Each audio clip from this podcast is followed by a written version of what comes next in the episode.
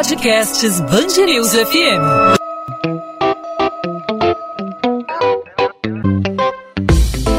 Dois às 20, com Maurício Bastos e Luana Bernardes. Tomada do poder pelo Talibã no Afeganistão, diversos países no mundo começam a se mobilizar para ajudar os refugiados que deixaram o país. No último fim de semana, milhares de pessoas tomaram as ruas de Cabul em uma fuga em massa. Centenas de pessoas tentaram embarcar em uma aeronave americana para deixar o país. As cenas chocaram o mundo. Como o Brasil pode ajudar diante da grave crise de refugiados? A situação dos afegãos ainda é agravada pela pandemia, que afeta muitos países ainda em todo o mundo. Para falar sobre esse assunto, hoje eu converso com o advogado especialista em direito internacional, Maurício Eichel. Doutor Maurício, seja bem-vindo ao podcast 2 às 20, tudo bem? Tudo bem, muito obrigado. Doutor Maurício, como o Brasil pode ajudar os refugiados? O que a gente pode esperar do governo nesse momento de crise, né? A gente viu essas cenas que chocaram muito e é um momento ainda mais delicado por causa da pandemia, né? As pessoas aí do dia para noite elas viraram refugiadas.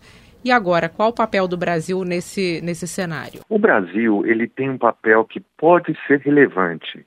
Uh, na realidade, apesar da distância que a gente se encontra da região do Afeganistão, o Brasil pode fazer um esforço diplomático uh, sensível e receber população uh, de pessoas refugiadas que têm interesse em abrigo. O Brasil tem uma relevância histórica uh, na geopolítica internacional no sentido de ser um país neutro e nesse sentido não só pela capacidade territorial de receber populações daquele país, mas também como agir como um intermediário neutro uma vez que é um país que está distante dos principais centros de conflitos, como os Estados Unidos e os próprios países vizinhos ao Afeganistão. E no cenário internacional, uma ajuda humanitária desse porte poderia amenizar a imagem do Brasil lá fora, pelo menos a gente está vendo que a imagem do Brasil lá fora está prejudicada por diversos fatores, né? Isso contribuiria para amenizar a situação do Brasil? Olha, uh, seria muito importante se o Brasil assumisse alguma forma de protagonismo nesse momento de crise.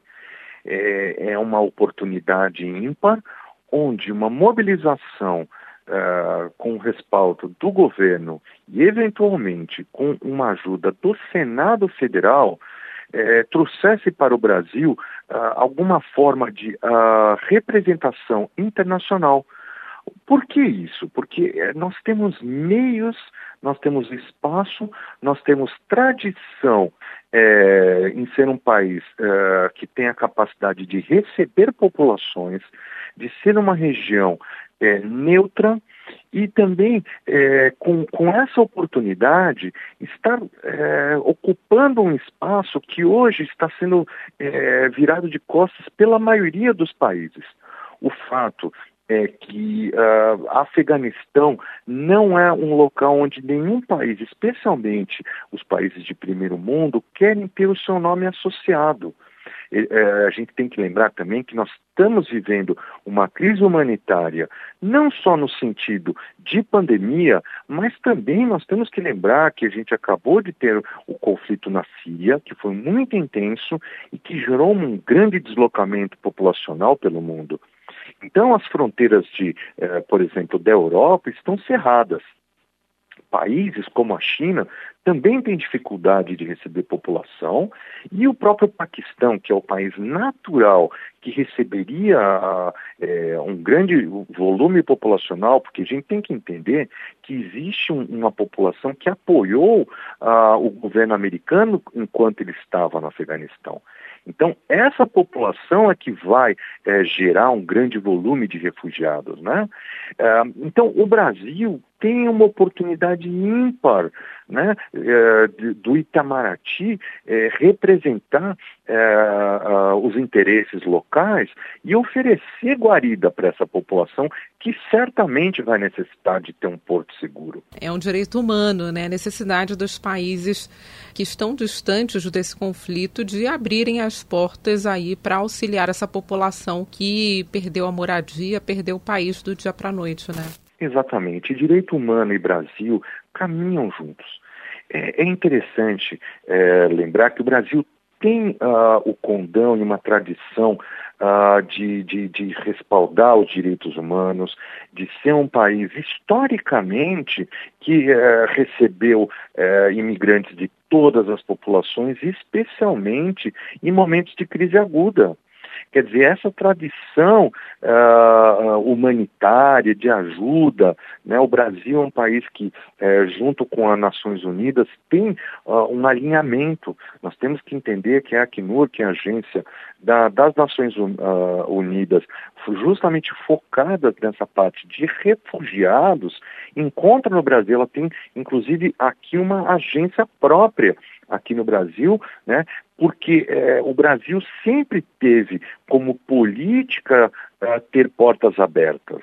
Então, assim, é, é, é um momento ímpar de estar tá fazendo essa política internacional e estar tá acolhendo e dando um exemplo para outros países de um país o quê? Um país livre, um país equilibrado e um país que é sensível a esse momento de calamidade que vai seguir. E é um país propício, né, favorável. Quer dizer, a gente não tem um clima hostil, a gente não tem um conflito religioso aqui no Brasil e a gente tem uma língua única, né, ao contrário de alguns países que possuem mais de uma língua oficial. Exatamente. O Brasil tem essa característica, né, de ser justamente um país que eh, ele acaba absorvendo né, e aculturando essas populações que aqui procuram.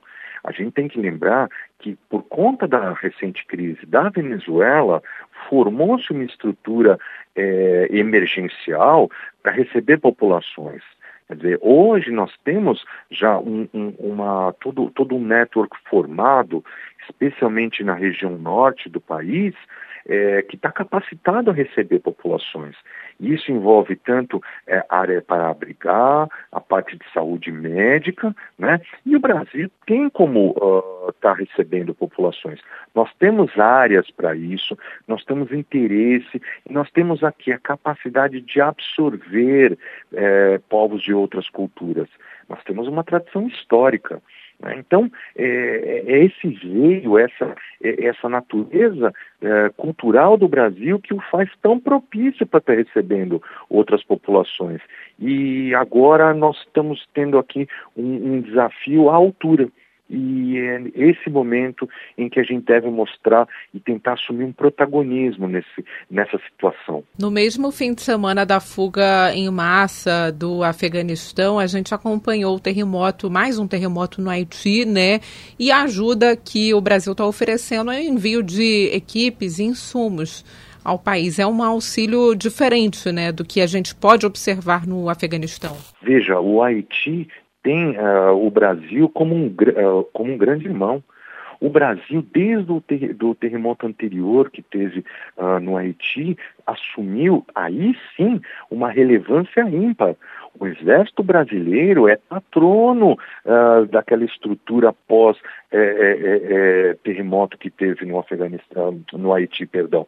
Né? Quer dizer, a gente assumiu uma linha de frente no Haiti de auxílio, tanto de estrutura de logística, né? recebemos e tanto é que hoje, depois dessa situação de Haiti, hoje nós temos uma grande população de haitianos no Brasil e que não que, que estão sendo assimilados e que não é que não é um povo que tradicionalmente fez parte uh, uh, dos povos básicos do Brasil.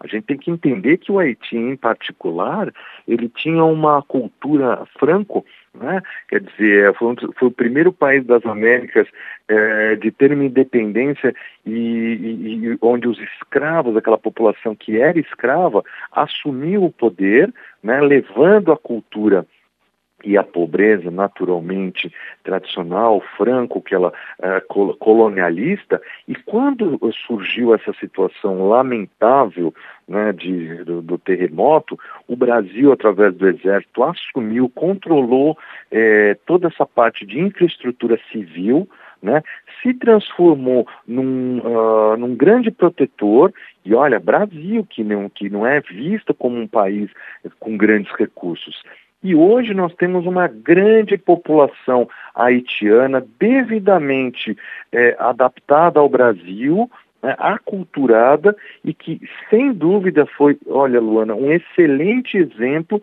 para ser reproduzido agora perante os nossos irmãos afegãos. Doutor Maurício Eixel, advogado especialista em direito internacional, obrigada pela participação aqui no podcast 2 às 20. Eu que agradeço pela oportunidade, espero ter contribuído e fico aqui à disposição de vocês para aquilo que for necessário.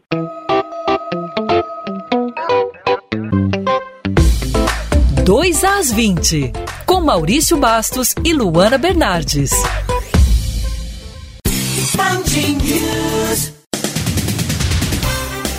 A Secretaria Municipal de Saúde do Rio investiga se um morador conseguiu tomar cinco doses de vacinas contra a Covid-19. O homem teria ainda tentado receber uma sexta dose. A prefeitura disse que o caso está sendo apurado para tentar identificar se foi uma falha de registro no sistema ou, de fato, uma irregularidade está mantida a ação penal contra o prefeito do Rio. O ministro do Superior Tribunal de Justiça, Sebastião Reis Júnior, negou o pedido de Eduardo Paes para trancar o processo em que são apurados os crimes de fraude à licitação, falsidade ideológica e corrupção passiva na contratação de obras para as Olimpíadas do Rio em 2016.